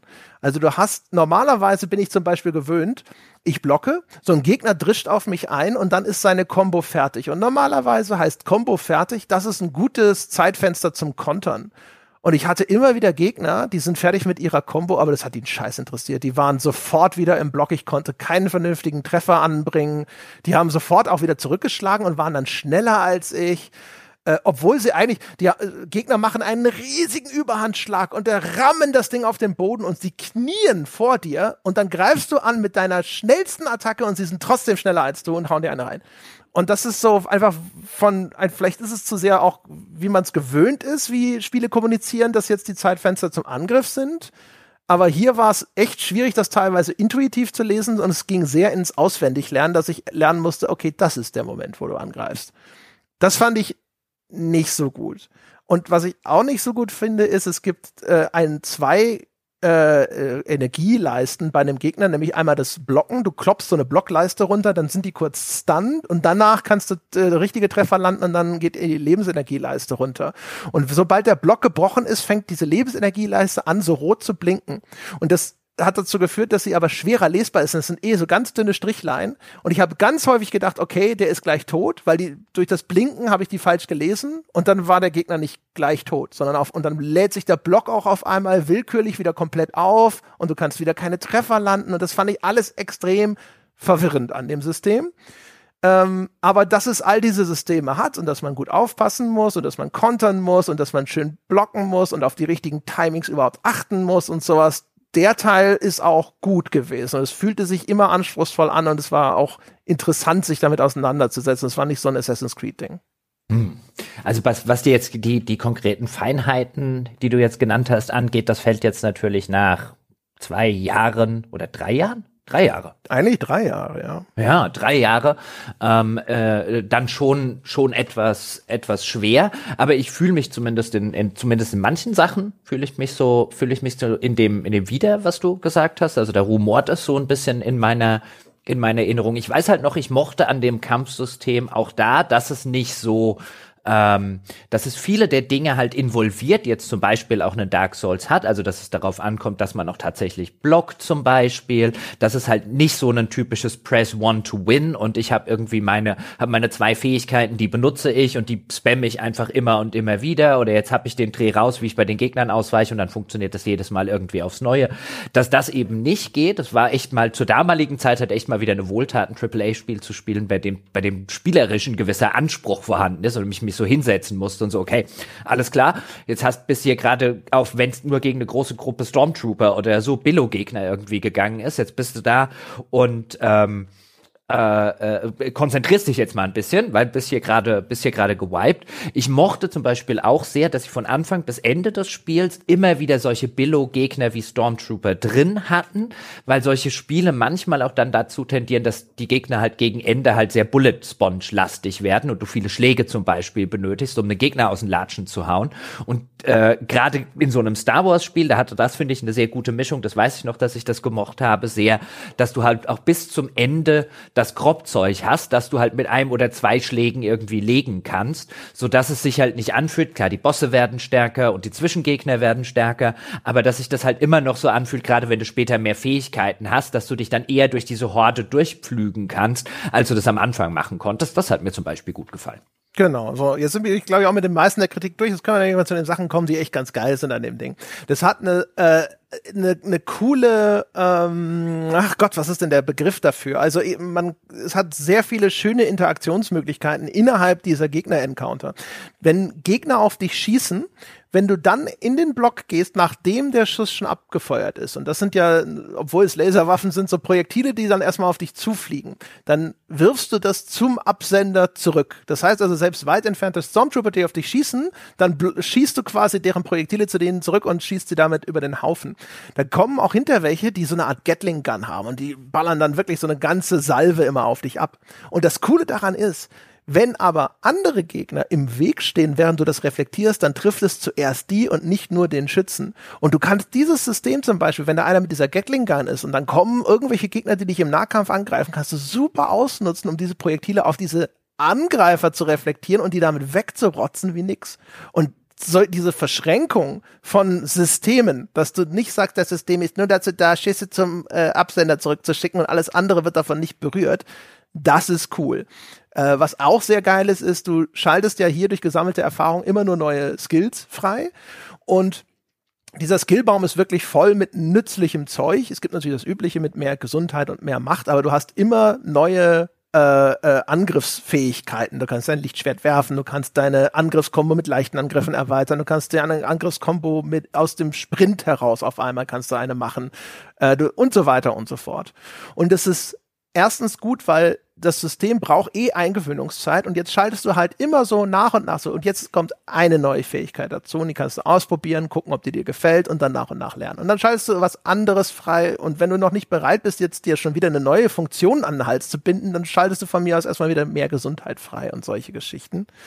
Ähm, ich habe ein, eine Sache war ein bisschen doof die Machtfähigkeit des Wegstoßens, die ist extrem mächtig, wenn man das auf diese Gruppenfunktion erweitert, dass du ganze Gruppen von Gegnern wegstoßen kannst. Das ist fürs Crowdmanagement extrem wichtig und vor allem gibt's später Level, wo dann zum Beispiel so eine Art Lavagrube ist und dann kannst du einfach die ganze Gruppe in die Lavagrube schubsen und aus die Maus. Ne?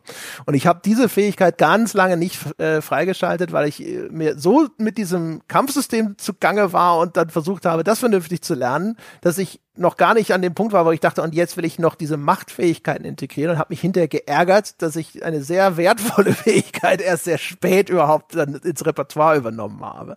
Aber, ähm, aber auch das ist geil, weißt du, so äh, Schlag, Schlag, Schlag, Schlag, Schlag, schneller Schritt zur Seite und dann mit der Macht in den Abgrund schubsen. Und da da kommen geile Sachen zusammen. Und das ist rein organisch, systemisch quasi, was aus, weil du bist der Dirigent dieser, dieser Actionsequenz. Und da ist es fantastisch. Und es hat oh, Sounddesign. Mhm. Erzähl weiter. Also das ist großartig. Das Sounddesign ist halt, ich keine Ahnung, wahrscheinlich haben sie das irgendwie direkt hier so von Industrial Light and Magic oder Skywalker Sound oder sonst wem zugesteckt bekommen. Aber die Geräusche, also dieses, wenn das Lichtschwert angeht, ne, der Klassiker, also pff, super und aber auch die Treffergeräusche von dem Ding sind großartig. Ähm, sie, äh, was sie super machen, ist übrigens auch bei den verlängerten Kombos zum Beispiel da haben sie es über die Animationen fantastisch kommuniziert, wann ich meine Taste drücken musste. Du kannst diese normalen äh, Angriffskombo mit dem leichten Angriff kannst du hinter um einen Schlag erweitern und wenn deine normale Kombo durch ist, dann ist es, dann macht der Cal Kestis so einen Schwinger also über die Schultern und dann geht das Schwert wieder quasi bis runter und dann hält er es so nach hinten und du kannst super genau identifizieren, das ist der Moment, wo der nächste Angriff ausgelöst werden muss. Einfach nur über die die Pose, die er in dem Moment eingenommen hat. Ähm, das ist ganz ganz, ganz großartig. Ne? Also das macht, das macht sehr viel Spaß. Das äh, Ganze reagiert auch sehr gut. Also du hast äh, schon das Gefühl, das ist alles snappy. Also ich habe es jetzt natürlich auf PS5 gespielt, auch in einer speziellen PS5-Version. Keine Ahnung, was daran speziell ist, aber ich vermute mal, dass das auch schon auf der PS4 sehr rund gelaufen ist damals. Das hat auf jeden Fall sehr schön responsive ist es. Und Wallrunning. Ja, Wallrunning? ja. Wallrunning. Ja. Wallrunning ganz nett, aber schon so, auch so wie sie, sehr, also man merkt schon auch, da ist das Budget nicht so geil, ne? Also es, es fängt an wie Uncharted, aber dahinter siehst du, das Animationsbudget ist nicht wie bei Uncharted, wenn dann so beim Wallrunning auf einmal so, so, whoop, von, von dem Spiel an die Wand gesetzt wird. Aber das ist ganz nett mit dem Wallrunning, ja, das stimmt schon. Ich komme ich, ich komm deshalb drauf, weil ich, weil mir das jetzt auch wieder aufgefallen ist und weil es halt auch äh, teilweise in der Berichterstattung damals auch relativ groß war. Da sieht man hier das große Feature der der äh, das, der zweiten Hälfte der 2010er Jahre. Wallrunning. Ja. Weißt du, ja, bei genau. Titanfall oder so war ja damals unter anderem äh, so, mhm. so berühmt wegen des ganzen Wallrunnings, das man dort macht. Grappling Hooks und Wallrunning. Ja, genau. Ja. das war mal, äh, ja. Ich meine, es ist ja nett, also alle neue Mobilitätsoptionen sind ja immer schön. Ne? Wir haben ja da schon häufiger mal dran gekratzt, auch mit deinem Spider-Man. Also das eine, eine coole Fortbewegung einer Spielfigur ist schon viel wert. Das Wallrunning hier im Spiel ist halt echt, du pappst dich an die Wand dran und manchmal springst du zwischen zwei Wänden hin und her. Ist jetzt nicht so befriedigend, ehrlich gesagt. Also, aber das, wie gesagt, also unterm Strich äh, kann man sagen, diese, also diese Uncharted-Sequenzen, die funktionieren aber die, denen fehlt halt einfach das, was Uncharted auszeichnet und das ist halt wahrscheinlich einfach nur mit einem Budget, das irgendwie wahrscheinlich fünfmal größer ist als das von Fallen Order möglich, nämlich ähm, einfach die geilen Animationen und auch die geilen Vistas. Du merkst bei Fallen Order sogar manchmal, da kletterst du über so einem gähnenden Abgrund, in, über einem riesigen Tal in prekärster Lage und die Kamera ist aber auf einmal hat eine Unterperspektive ist, also unterhalb von Cal Kestis angesetzt, wo diese Tiefe und diese Weite und dieser gähnende Abgrund überhaupt nicht wirken kann. Und das machen die garantiert nicht, weil sie zu doof sind zu verstehen, wie man Höhen und Skalen richtig inszeniert, sondern weil sie nicht die Kohle hatten, da den ganzen Hintergrund so richtig geil auszu auszumodellieren, wie das ein Uncharted macht. Weil an, es gibt so ein paar Stellen, da, da ist dann die Kohle reingeflossen, da zoomt die Kamera so endlos weit raus und Cal Kestis klettert also an, an einem Seil nach oben und du siehst ihn, wie er so winzig an dieser riesigen Struktur hochklettert. Das ist dann geil, aber diese Momente, wo, wo, wo diese Uncharted-Nummer funktioniert, die sind eher selten. Äh, was es aber gut macht, ist äh, so ein bisschen Abwechslung einzustreuen. Also das eine der coolsten Ideen, die sie haben, ist da auf dem dritten, auf diesem Wookie-Planeten, das geht schon damit los, dass da gerade so ein Angriff von diesen imperialen AT-80s stattfindet und dann kannst du eines davon borden und erobern und dann läufst du halt mal mit dem äh, diesem AT-80 durch die Gegend und ballerst alles äh, auseinander. Und auch das ist so ein Fall von, es ist eigentlich so, so eine so eine kurze Geschützsequenz, ne? Also sowas, wie es auch schon Call of Duty Black Ops gemacht hat mit so Hubschraubersequenzen oder sowas. Aber es ist cool. Und man sieht, dass da auch Aufwand reingeflossen ist, um hier einfach mal so eine kleine, spektakuläre Ballerbude dazwischen zu schieben. Und das ist wirklich, das ist wirklich nett. Und auch zum Beispiel, was mir gut gefallen hat, waren die Bossfights, weil ähm, das Kampfsystem fühlt sich immer dann so ein bisschen hakelig auch an, wenn einfach so eine Gegnermasse um dich rum ist und dann kommt von links was rein und dann auf einmal und alle Stormtrooper sehen gleich aus und du weißt nicht, scheiße, war das eigentlich der, den ich jetzt schon halb runtergekloppt habe? Nein, das ist sein Kollege. Ach scheiße, dich wollte ich gar nicht angreifen. Wo ist der Typ, den ich schon halb fertig hatte? Aber die Bossfights ist ja One, äh, also einer gegen einen. Und dann, äh, dann ist diese ganze Hektik und diese Unübersichtlichkeit zumindest schon mal ein bisschen weggenommen. Die Probleme mit der, mit der Lesbarkeit von bestimmten Timings und Animationen, die bleiben bestehen, aber die Bossfights haben mir deswegen halt einfach echt gut gefallen. Weil das war wirklich schön so lernen und zugucken und richtig im richtigen Moment angreifen. Ja, das war auch cool. Und halt, wie gesagt, also auch diese Verschränkung von dem, diesem normalen Melee-Kampfsystem mit den Machtfähigkeiten und sowas, das machen sie schon echt gut das ist schon echt gut. Also ich hoffe einfach mal, dass das zweite Spiel jetzt einfach mehr Budget bekommt und die richtigen Lehren gezogen hat und dann kann das schon richtig geil werden. Da ist schon viel Zeug drin, wo man sich so denkt, so wenn dem, das Ganze einem bräuchte ein bisschen mehr Feinschliff und ein bisschen mehr ein besseres Gefühl dafür, äh, was, was das Gameplay braucht und dann könnte es richtig, richtig cool werden. Hm, wenn sie nicht die Lehren an der falschen Stelle ziehen, denn ja, ja, ja, ja hier haben wir. Kann auch sein, dass sie sagen, das könnten auch alles Lootboxen sein. Warum? Ja, ja, weil hier haben wir es halt wirklich echt mal mit einem mit einem Spiel, mit einem auch für die damalige Zeit ungewöhnlichen Spiel zu tun, dass es halt keine Ingame Transactions gibt oder zumindest zu Release nicht gab. Es sind auch nie irgendwelche DLCs oder also große Inhalts-DLCs oder Add-ons oder sonst irgendwas erschienen. Das war halt, du hast ein Spiel gekauft oder in unserem Fall war es, wir hatten es glaube ich in unserem EA-Jahresabo, du hast ein AAA-Spiel bekommen. Ich stimme dir zu, das hatte weniger Budget, als man hätte sich denken können, aber vielleicht haben sie da auch gesagt, hier, die haben vorher was ganz anderes gemacht, da schmeißen wir jetzt nicht ganz, ganz viel Geld dran, wir gucken erstmal, ob es ganz gut funktioniert, ähm, wo man an der Budgetschraube schon noch ein bisschen drehen könnte, aber jetzt du es mal wieder mit einem Spiel wie früher. Ja, du musst nicht zwei Jahre warten, bis es komplett gepatcht ist, bis alle Inhalte erschienen sind, bis es fertig ist. Ähm, das war wirklich mal so ein Ding, wo du, wo du sagst, what you see is what you get. Äh, ich hoffe, das bleibt beim zweiten auch so. Das hoffe ich auch. Ne? Das war ja damals direkt, glaube ich, nach diesem Battlefront 2 Fiasko, mhm. wo man so ein bisschen gedacht hat, ist es jetzt auch einfach nur, weil EA gerade in so einer, in seiner 15. Image-Krise steckt und versucht jetzt sich das so ein bisschen zur Entschuldigung kriegt er jetzt mal einfach nur einen guten Singleplayer-Titel. Und vielleicht ist das inzwischen schon wieder alles ausgestanden und jetzt sitzen sie da so, ja cool, jetzt können wir ja mal wieder richtig schön krempeln so schon die Ärmel hoch, ja. mit der Schnips oben gelockert. Wer weiß das schon? Ja, keine Ahnung. Oh, eine, es gibt noch zwei Sachen, die muss ich noch erwähnen. Und zwar, was man wirklich auch äh, dem Spiel zugute halten muss, ist, dass es teilweise hat es so ein Beweis ist echt eine schöne Liebe für Details. Der PS5-Controller, der hat ja so einen LED-Ring auf um das Touchpad und das leuchtet immer in der Farbe deines Lichtschwertes zum Beispiel. Äh, oder du hast dieses typische, Cal Kestis muss sich durch eine, durch einen, eine, eine schmale Spalte in den Wänden durchdrücken. Also so wie PS4-Spiele halt ihre Ladezeiten kaschiert haben. Habe ich mit Sebastian erst neulich bei Callisto Protocol ausführlich drüber gesprochen, wo das in einer Tour vorkommt. Hier ist es nicht ganz so exzessiv. Aber während sich Kerl durch so eine enge Engstelle durchquetscht, dann hat er ja den Roboter, der ist immer so wie so ein Äffchen auf seiner Schulter. Und ähm, da sind immer mal so Hindernisse, wo, wo dann der, der kleine Roboter separat drüber klettern muss. Und das, also das ist so ein Ding, wo ich mir denke, das ist super süß, das ist cool und das hätte es wirklich nicht gebraucht, aber sie haben es gemacht, weil es geil ist. Und das sind so diese, diese Feinheiten, die da ab und zu hervorblitzen, wo ich gedacht habe, so Hut ab, da war wirklich jemand mit, mit so dem berühmten Herzblut bei der Sache und hat nicht einfach nur sein Zeug runtergespult. Das ist ziemlich, ziemlich cool, muss ich sagen. Also ich entnehme dem Ganzen, ich habe vielleicht im März die Chance, auf einen Sonntagspodcast mit dir zum Nachfolger? Ja, jetzt bin ich vor allem auch echt gespannt, was sie da im Nachfolger so veranstalten. Ne? Also ob sich da noch mal was ändert mit dem Kampfsystem. Übrigens äh, auch nette Trivia am Rande: Kampfsystem von einem der äh, Designer, Combat Designer von God of War 3. Nicht, dass man große Ähnlichkeiten mit dem äh, Kampfsystem von God of War 3 feststellen würde, aber ich habe gedacht, so, okay, wer ist denn das? Wer, wer hat das gemacht? Okay, was hast du vorher gemacht? Und ich dachte, ach, guck mal.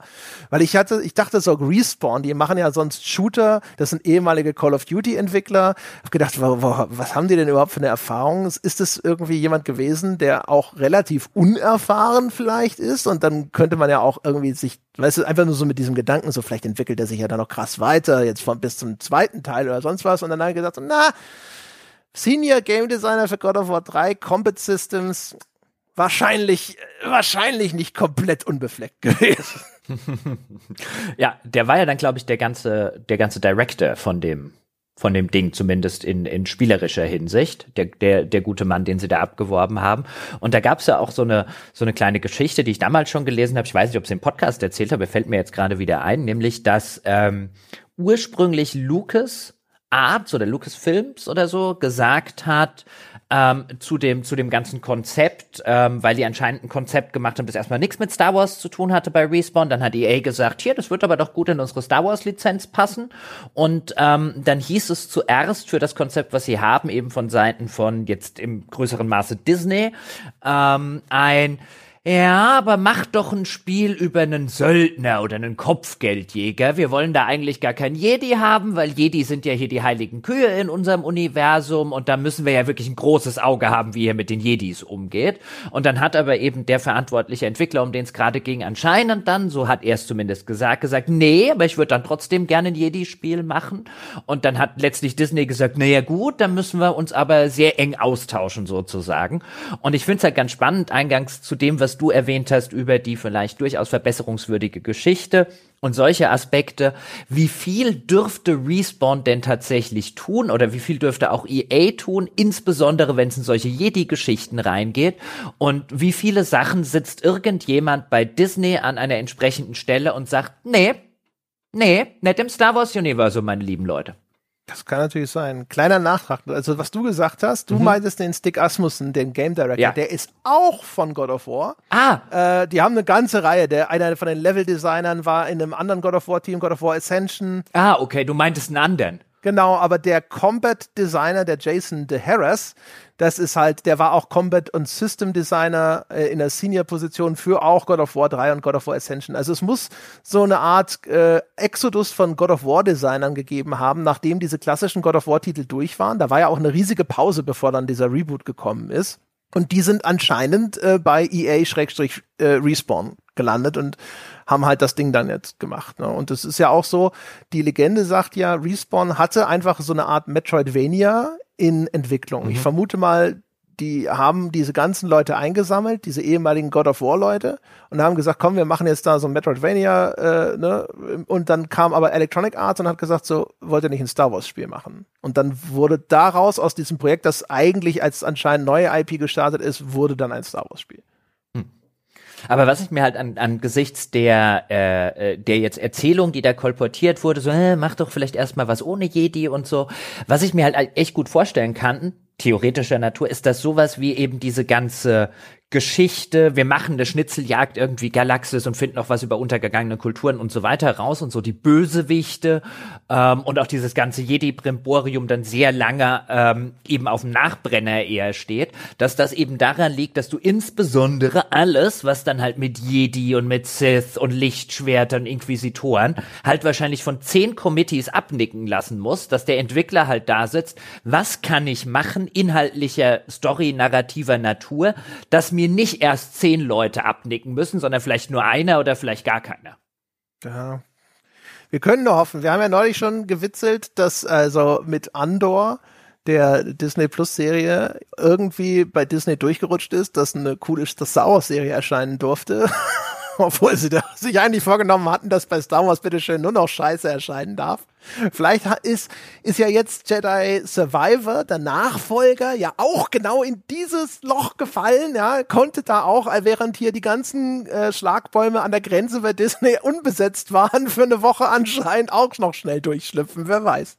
Also es passieren ja dieser Tage Zeichen und Wunder, weil sie am Ende, ich sehe das ja auch so, das waren jetzt halt einfach Unfälle in der Gesamtstrategie äh, der Marke Star Wars hier Andor und vielleicht auch Fallen Order, ähm, weil am Ende kommt noch jemand auf die Idee und macht mal wieder einen guten Alien-Film. Ja, also. also ich, da, da, ist ja Ridley Scott davor offensichtlich. Ja, ich wollte gerade sagen. Der muss, glaube ich, erst sterben, bevor wir gute Alien-Filme kriegen.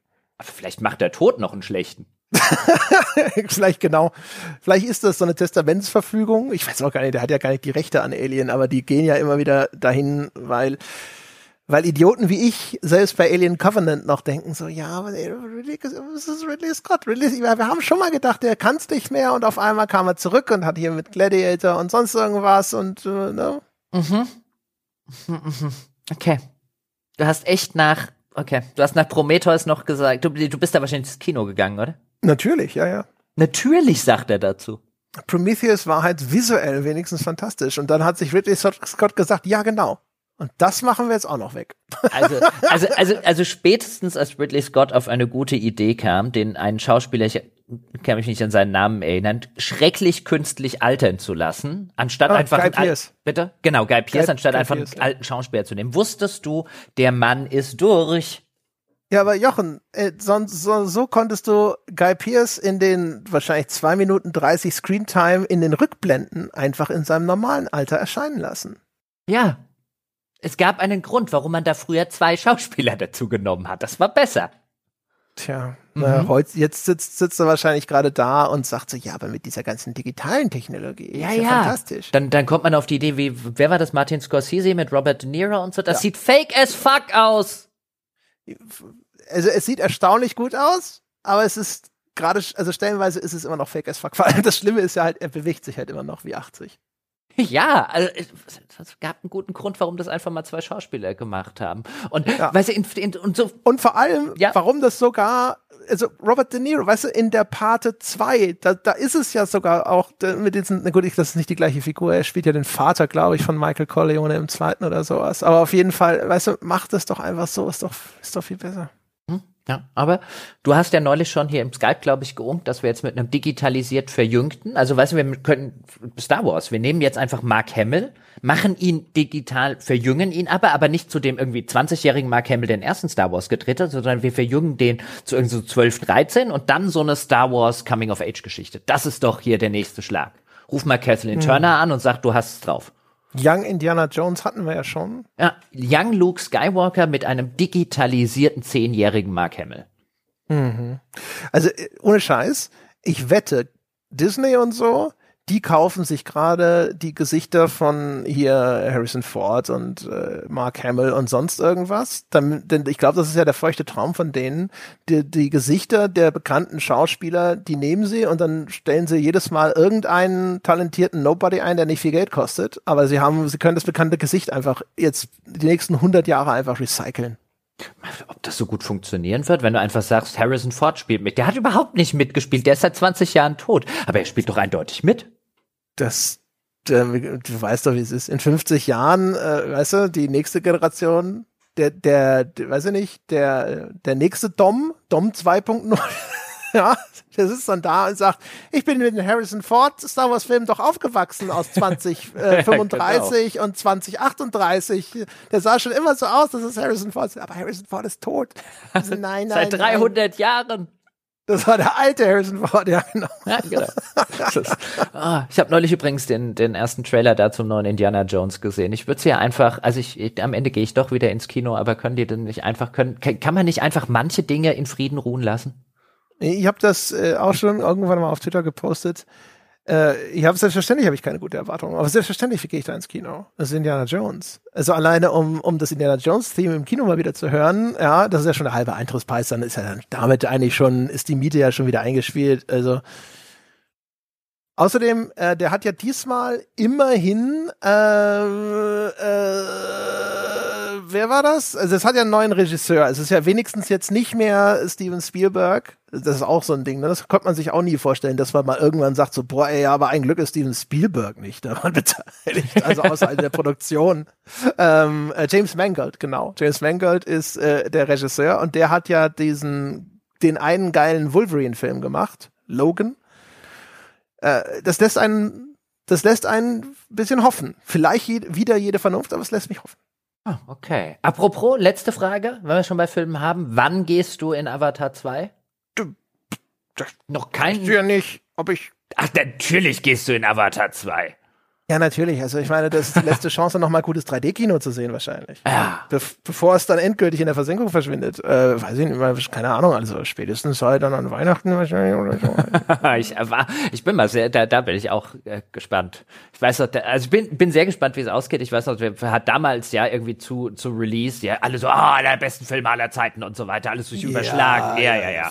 Und äh, da war ich damals auch im Kino. Eine echt geile Technik, coole Technik, solid, solide gemachte gemachte Abenteuerfilm Pocahontas in Space und so. Aber Jesus. Ja, wie furchtbar. Ja. Also ich mag äh, nicht mal Avatar 1 besonders gerne als, als Film, weißt du? Das, das ist halt das Clevere. Also der James Cameron, ne, der weiß ja, wie er mich kriegt, indem er sagt, André, ne, 190 Minuten Avatar, ja, wenn du das nicht im Kino siehst, mit geilem 3D, kannst es gleich bleiben lassen. Und dann sage ich, ja, du hast recht, James Cameron. Du hast völlig recht, ich muss ins Kino gehen. Und er sagt, ja, André. Und es ist auch der einzige James Cameron-Film, den du in den nächsten 50 Jahren wahrscheinlich sehen wirst. Also, und dann so, ja, scheiße, James Cameron, ich mag eigentlich James Cameron-Filme. So, ja, siehst du? Und dann sitze ich hinter im Kino. Und da hat er alles richtig gemacht. Das ist richtig. Der James. Der weiß, wie es geht. Der hat's drauf, der Mann. Gut, ja. Herr Peschke. Ja, Herr Gebauer. Unterm Strich trotzdem vielen Dank, dass du mich gerettet hast vor For Honor. Und äh, dass ich jetzt quasi auch startbereit bin für die Fortsetzung, ist ja auch cool. Ich bin gespannt. Und vor allem dann können wir jetzt das nächste Mal gemeinsam losreiten und zusammen äh, über das Ding sprechen. Und äh, wenn es nochmal so ein Loot-System hat, dann wird es. Dann ha, hast du schon die ockerbraun-graue äh, Jacke gelootet? Nein, ich habe immer noch die dunkelgrüne. Was? Ich habe jetzt die hellrote. Was Ohne Scheiß, dann machen wir einen eigenen Podcast, wo wir nur das Loot-System dissen. Die erste Sonntagsfolge, 120 Minuten, erklären wir nur, auf, gerne auch wieder und wieder, warum es scheiße ist und warum dafür jemand in den Knast muss. Ja, ich bin dabei. Gebongt. Also, meine Damen und Herren, Sie kennen schon eine auf ein Bier-Folge für das Jahr 2023. Vielleicht werden es auch zwei. Genau. Meine Damen und Herren, das war's mit der Wunschschätzung zu Jedi Fallen Order. Ich danke allen, die daran teilgenommen haben, bis auf einen. In diesem Sinne, vielen Dank fürs Zuhören, vielen Dank für eure Unterstützung und fröhliche Weihnachten, gutes neues Jahr, was auch immer. Macht's gut.